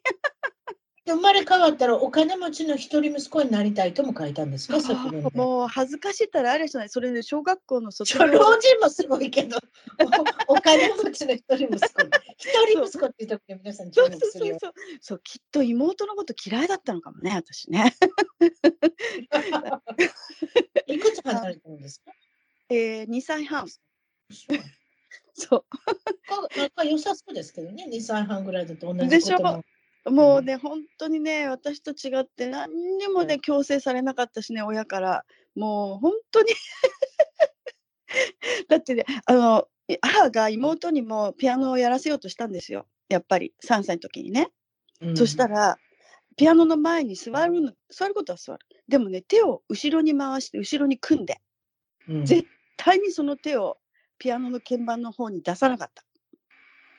あ、そう。そう。すごいな。嫌だっつって。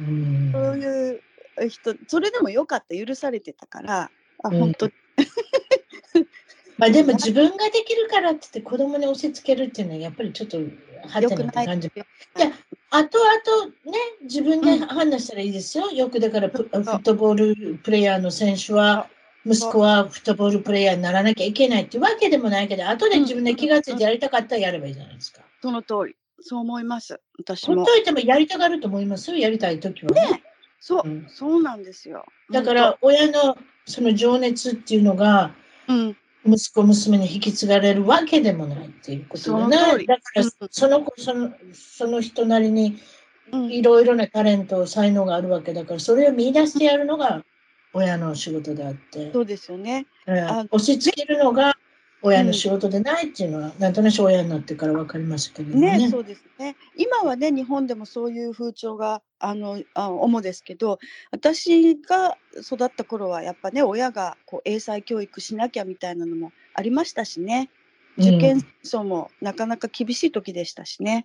なんかそれは随分変わりましたよね、今ね。中学されてきた時にうんラッシュ時にうん電車に乗って、靴がどっか飛んでいったことがあるんですか？そうそうそう。あの高校が都立の高校だったんですけど新宿のあの新宿にあったんですね。であの練馬から新宿新宿のちょっと先だったんですけど練馬から行くには非常に大変で、あの恐怖の山手線の池袋新宿間というのを乗らなきゃいけない、えー有名な線ですよね。うん。はい。朝の一番混んでる時間に。ラッシュのね、様子がよく映るじゃないですか、テレビで。はい、あれです。あの通り、本当にひどくって、で、うん。あの友達とやっぱね痴漢とかもすごい多いから、友達と待ち合わせて同じ電車に乗るんですけど、うん。あの私はなかった良かったんですけどね、か靴が片方どっか行っちゃったりとかね、あとプラットフォームと電車の間に落っこってね。こうえ。肘を肘でこう両方プラか片方の肘はプラットフォーム片方の肘は電車。怖い。そうそんな状態ですか、もう学校行く前に疲れてますね。そうもう疲れちゃう。それで車掌さ半んが分死んでますね、皆さん。そうですよ。で車車掌さんが来てくれてこうあの持ち上げるみたいなこともうわそう。むか今って女性専用車とかありますよ。ありますからね。うん。まだあれあるといいですよね。本当ですよ。もうねすごい、うんうんもうもう学校着いたらよくやってましたよね。本当に。そう思う。そう思うね。うん、それで受験校だったからなかなかうんもう大変で勉強もまあ私はあんまり勉強できなかったっていうかあの美術やるからもういいわってよよく考えたら、やっぱり10代の時って体力と気力がありましたよね。そうあります。皆さん仕事中でね、もええう、もう大したもんですよ、本当に。そうですか。先ほども言いましたけれども、美術大の多摩美術大学のグラフィックデザイン科の方を、に進まれて、ぼ無事卒業もされているということですけれども、ここで聞きたいのは、海外に興味を持ったきっかけ、あまたは海外に来た理由、なんでしょう。そして、はい、どうぞ。はい。えっとね、海外は、あの、まあ、小さい時に、は、あの、父がよく外国のお客さんを連れてきてましたので、あの、あと出張がすごい多い人だったんですね。うん。ですから、あの、憧れあったのと、あとはね、やっぱりね、何はともあれ、あ大学を出て就職したら、あ恥ずかしい、もう本当年ばれちゃいますけど、男女雇用均等法が施行される前だったもんですから、大学出てちゃんとした学位を持ったにもかかわらず、うん。あの女性だっていう理由だけで、うん試験さえ、就職試験さえも受けさせてもらえなかった。うわーね。うん、本当にそれであの就職して仕事をしてバブル最盛期で非常にあの忙しかったんですけどうん。どんなに馬車馬のように働いたって女性の場合、う先が見えてる。うんうん。日本ではね。うん。でもうすっごく不公平感たまらなくってそれであのアメリカのデザイン事務所にあ10通ぐらい履歴書とポートフォリオのこカラーコピーを送ったんですよね。すごい。日本であかんかったら次アメリカやって。なんかね それで、で、あの、アメリカってやっぱ素晴らしいですよね。で、10通、12通ぐらい送ったんですけど、うん5通ぐらい返事来たんですよ。どうやって見つけたの？ここに送ろうとかこれがね。、あの、インターネットとかもないから、あの、インターネットないやん。私だってどこに行ったら大使館に行ったらいいんやろかとかさ、いろいろ 考えたんですけど。洋書、洋書のデザインブックみたいなのがいあ出てて、それで、うん賞要所。うんと賞を取ったデザインファームのインフォメーションが載ってるんですよね。で、おそこーからあの住所とか名前とかを探してそこに送りました。わで。あ、そういやいやそう。どこからどうやって今やったらね、ググったらいいとかね、がありますやん。うんあ、そう、そこで、もうあれですよね、自分のやっておられる、あれですよ、美術のね作品をちょっと見せたらもうバッチリかもしれませんもんね。それで、うまく引っかかって、引っかかったとおかしい言い方。ですけれども、うんそれで返事が来たところが3箇所あった。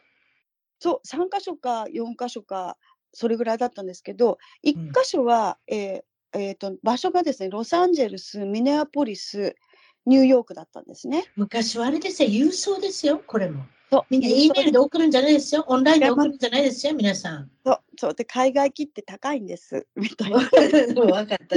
そうで重いし。で で、ニューヨークが2件返事が来たんで、やっぱそんなお金もないし、あのコスパを考えると、2件あるニューヨークにまず行こうと思って、ニューヨークに行って、で、面接を受けて、そこはダメだったんですけれども、そもう本当にね、アメリカのいいところって、せっかくだから、うちではここ、これはちょっと無理だけど、って言って、ちゃんと紹介してくれるんですよね。ここだおったらすごい。と、ここだったら考えられる。そうう。ん、でね、そうで紹介していただいて紹介したうちがあのあの日本のクライアントがいるから大丈夫あのおと親切やな。うん、それで決まったんですよ。しかしでよくインタビューとか面接とかって英語でややりに行ったね。英語できたんやねっていうことはある。あのねもう全然今考えると恥ずかしいような英語なんですけどあのバックパッキングが好きでよくバックパッキングしてたんですね学生時代とか。ああ、はいはいはいでその今カンバセーショナルああ、会話の感覚分かってたのね。なるほど。うんはい。でそん私ですけどそのもちょっと元に戻るけど高校の時は全く勉強しなかったんで英語、高校3年の1学期に1つけられたんです1。一うんうんうんうん。1 すごいな。あそれも珍しい人やな。うん。そうでしょ？1ってねハンコがないから手書きで赤で書くんですよ 先生が あそう。あんまりないから1って、でもななんだかあの5段階？そう5段階の1。うんうんうん10段階かなとか、何段階のことをおっしゃってるのかなちょっと聞いたかっただけなんですけど。はい。それで英語の先生があのい2学期に1がついたら卒業できないぞって あ、そう、それ皆さん、そそれぐらい励ましますね。今、聞いておられる、一番遠く聞いておられる人、1でも大丈夫。そうそうそう。アメリカの試験に通りますよって、就職試験に通りますよって。うん、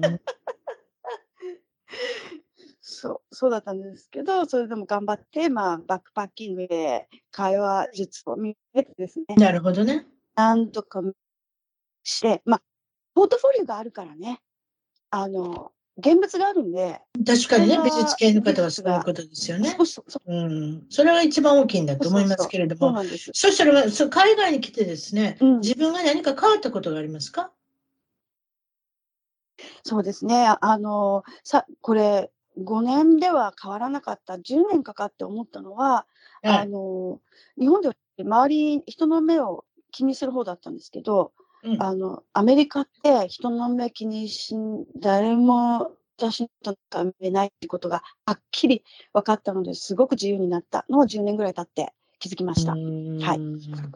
特にね、うん。学生時代にいじめられることもあったっておっしゃったので、何か海外でのびのび、のびのびした自分らしさが出せたの？も、もちろんその美術から入って取得されたっていうのもまたこれ違った意味で才能を認められてるわけですから、そこからね、もうね、うん。一つ目の仕事から才能を認められて、はい、どうぞって来ていただいた、い行ったわけですから、それそれであれですよね。自信につながっていったんだと思いますけれども、現在のお仕事、なんでしょあ今はね、あのほぼリタイアしてまして、ただ、えー やっと出てきますけど、現在の 夫が やっと出てきました。はい。えー現在の夫と、えー不動産をいくつか持ってて、その管理をしてます。はい。うなるほど。えーっと、その、はい現在の、あの、ご主人も大事な存在ですけれども、それじゃあ、一人目なんです。一人目の結婚なんですけれども、まだお聞きしてなかったですけれども、この時ははい10代の、あの、結婚ってことでしょ？はい。20代で結婚して、で、職場結婚で、で、お互いに若かったもんですから、あんまりよく準備できてなかったんですね。で、うん、なんか遊びたい盛りに結婚しちゃったって感じでした。だからうまくいかなかった。でも、1回目のその主人は今、誰でも知ってる会社の社長になってる。誰誰でも知ってるヒントはないんですか？えー、小売業です。そんなん分かるわけないよ、そんな。氷で。ほんで、後で、言ったところでどうなんです、どうなるんですか？い別に構わないんじゃないですか？まあいいんですけれども。そちらの自由ですけれども。後で教えてもらう。オフレコで教えてもらうことしましょう。うれで、えっと、はい何年続いたんですか？この結婚は。最初はね、もう3年ぐらいしか続かなかった。うんそう。うん。はい。ということで、2度目の、えーご主人は私立探偵、先ほどからはいいろいろお話が出ている。この方とは何年ぐらい続いたんですか？あこの人とは10年続きました。もう長いですよ。で何がきっかけで、あれですか？離婚ってことになっちゃったんですか？うん、あの彼はね、えっと、あまあ、こちらではね、皆さんよくご存知なんですけど、あのリカバリングアルコホリックっていうカテゴリーだったんですね。で、あの、アル中ってことですか？元アル中。元アル中。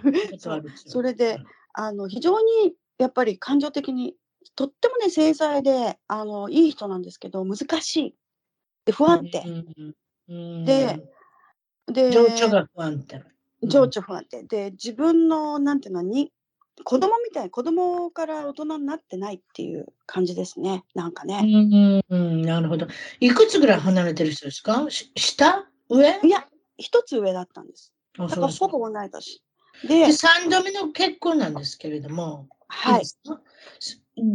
いつ知り合うんですか？今の現在のご主人ですけれども、いつ知り合うんですか、えっとね、あのに2000年にですね、えー私2回目の結婚ですごい辛かったもんですから、あの精神的に落ち着かせるためにあの瞑想とかねヨガとかやってたんですね。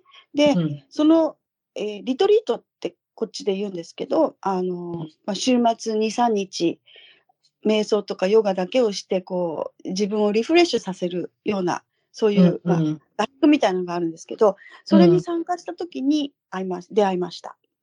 うん。来てたんですかね。うん。それで、うん。えっ、と、どれぐらいお付き合いしたんですか？期間として。もう恥ずかしいんですけど、あの、付き合ってもう、付き合って3、4ヶ月で、あの、息子ができまして、はい息子ができました。赤ちゃんが。あ、そう。健康でよかったじゃないですか。本当、そうですね。で、結構年だったんで、ギリギリだったし、で、あの、私はニューヨークにまだ住んでて、彼はカリフォルニアの人なんで、30代 ?30 代？と30代、37かな？ああ、はいはいはい。で、あの、遠距離恋愛だったんですよ。で、ああ、私これ大変ですね。ううん。ん、で、2回も結婚失敗してるし、うん。でも子供はもう、ね、にゃ37じゃいつもうできるかわかんないから、絶対産もうと思ってたんで、うん、シングルマザーになろうかってあ、そうやな。私立探偵と結婚されされてる時に子供さんいらっしゃらないもんね。10年も。いなかったんですよ。うん、それで、その時できなかったの？できなかった、トライしたんだけど、できなかったんです。神様はそういうふうにしましたか？3人目の？はい、男性の時にスッと。もう即。妊娠。即ということは男性に何か問題があったのかもしれませんね。そういう方しちゃいけないですけど。そうなのかもしれませんね。違います？ねだって、直子さん健康じゃないですか。すぐにできたんですよ。そうだったの。3人目の男性で。ということは何,、はい何かあったのかもしれませんね。2人目の男性。そうですあね。そうあるんですすね。すぐにできて。はい。うんという感じでで、それで、はい。はい。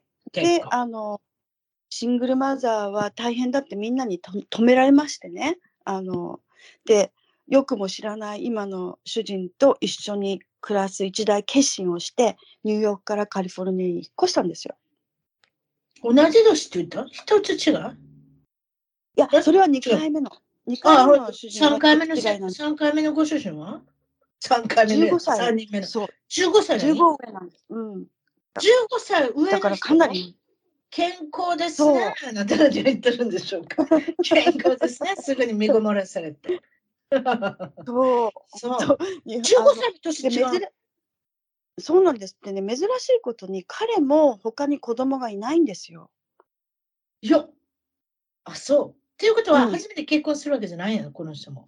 そう、あの彼も2回目なんですけど、子子供が恵まれない。うん以前の奥さんの器がよくよくなかったのかもしいやれません、実際にね、本当にそれはお気の毒で、あの前の奥様はあの子宮、えー子宮系に問題があって、やでっ、ぱり。あそういうことね。妊娠できなかったんですよね。あすいません。私、不妊のお医者さんのところで働いてますので、そういうことうるさいですけれども。ああ、そうですか。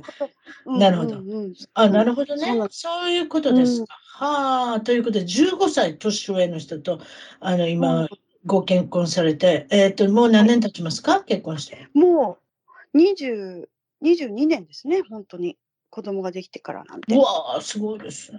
そういうことですか。はい。ええそうなんです。人ということ生不思議でで、えっ、と、今は、そうですね。えーじ人生いろんなことあります。えー今ハマってることといえば、これはピックルボールっていうことなんですけれど。私の方もピックルボールのお話いつもここでさせていただいてますけれども、たまたま直子さんもピックルボールをされてるみたいで、ご主人もされますか？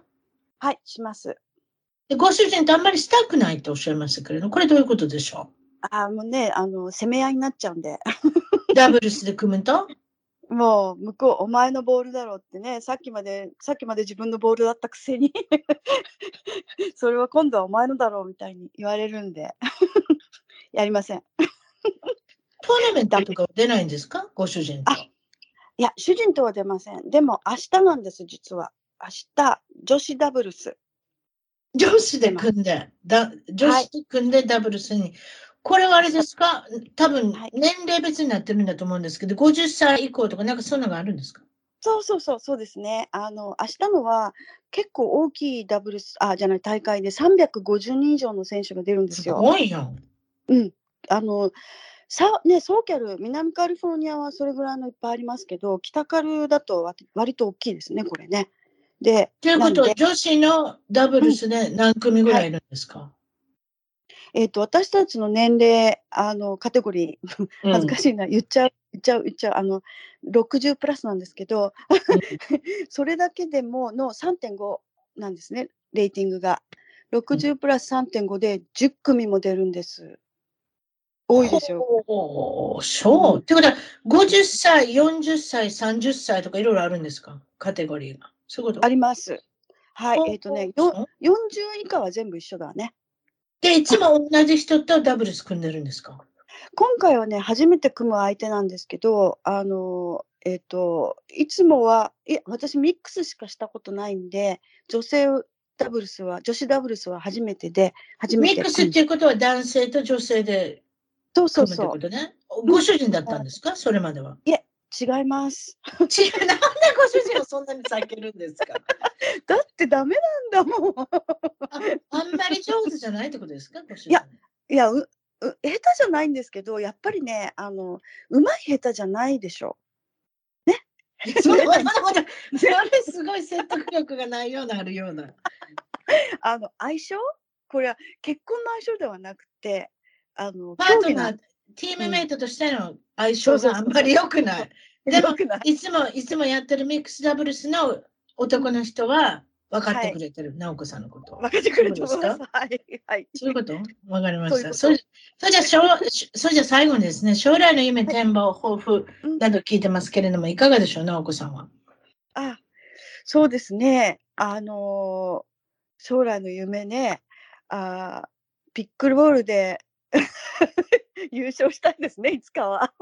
賞金稼ぎしてください、こうなったら。やだ、そんなのは絶対無理ですけど、それもう今ね、いけないね、こんなこう私生活を犠牲にするぐらいピックルボールやるっていうのは、やっぱいけませんね。バランス取らないと。何ですか？自分にたずずいぶん自分に対して厳しい意見が今出ましたけれども。いやそんなにやってるんですか？ピックル、ピックルボールばっかり。毎日。うん、毎日。で、すごい。今3点、レベル3.5っておっしゃいました。それってすごいじゃないですか。いや、そんなことないですよ。やっとこの間3.5に上がって、で、え、どうやって上がるんですか？あれで、あれって自分で調べるの？それとも誰かが調べてくれるの？私は、あの、インストラクターの人に一応エバリエーションしてもらいました。はあ、誰かについてクラス取ってるわけ？直子さんっていうのは。クラスも結構取りましたけど、インストラクター。あ、なるほど。うん、取りましたけどね、でも、なんか、あの、うん、ピックルボールってね、辰巳さんもご存知でしょ？あの、なんかすごい、毎月、こう、スタイルも変われば、インストラクションも変わるし、な何がいいとかも全くわかんないじゃないですか、今。新しいスポーツだから。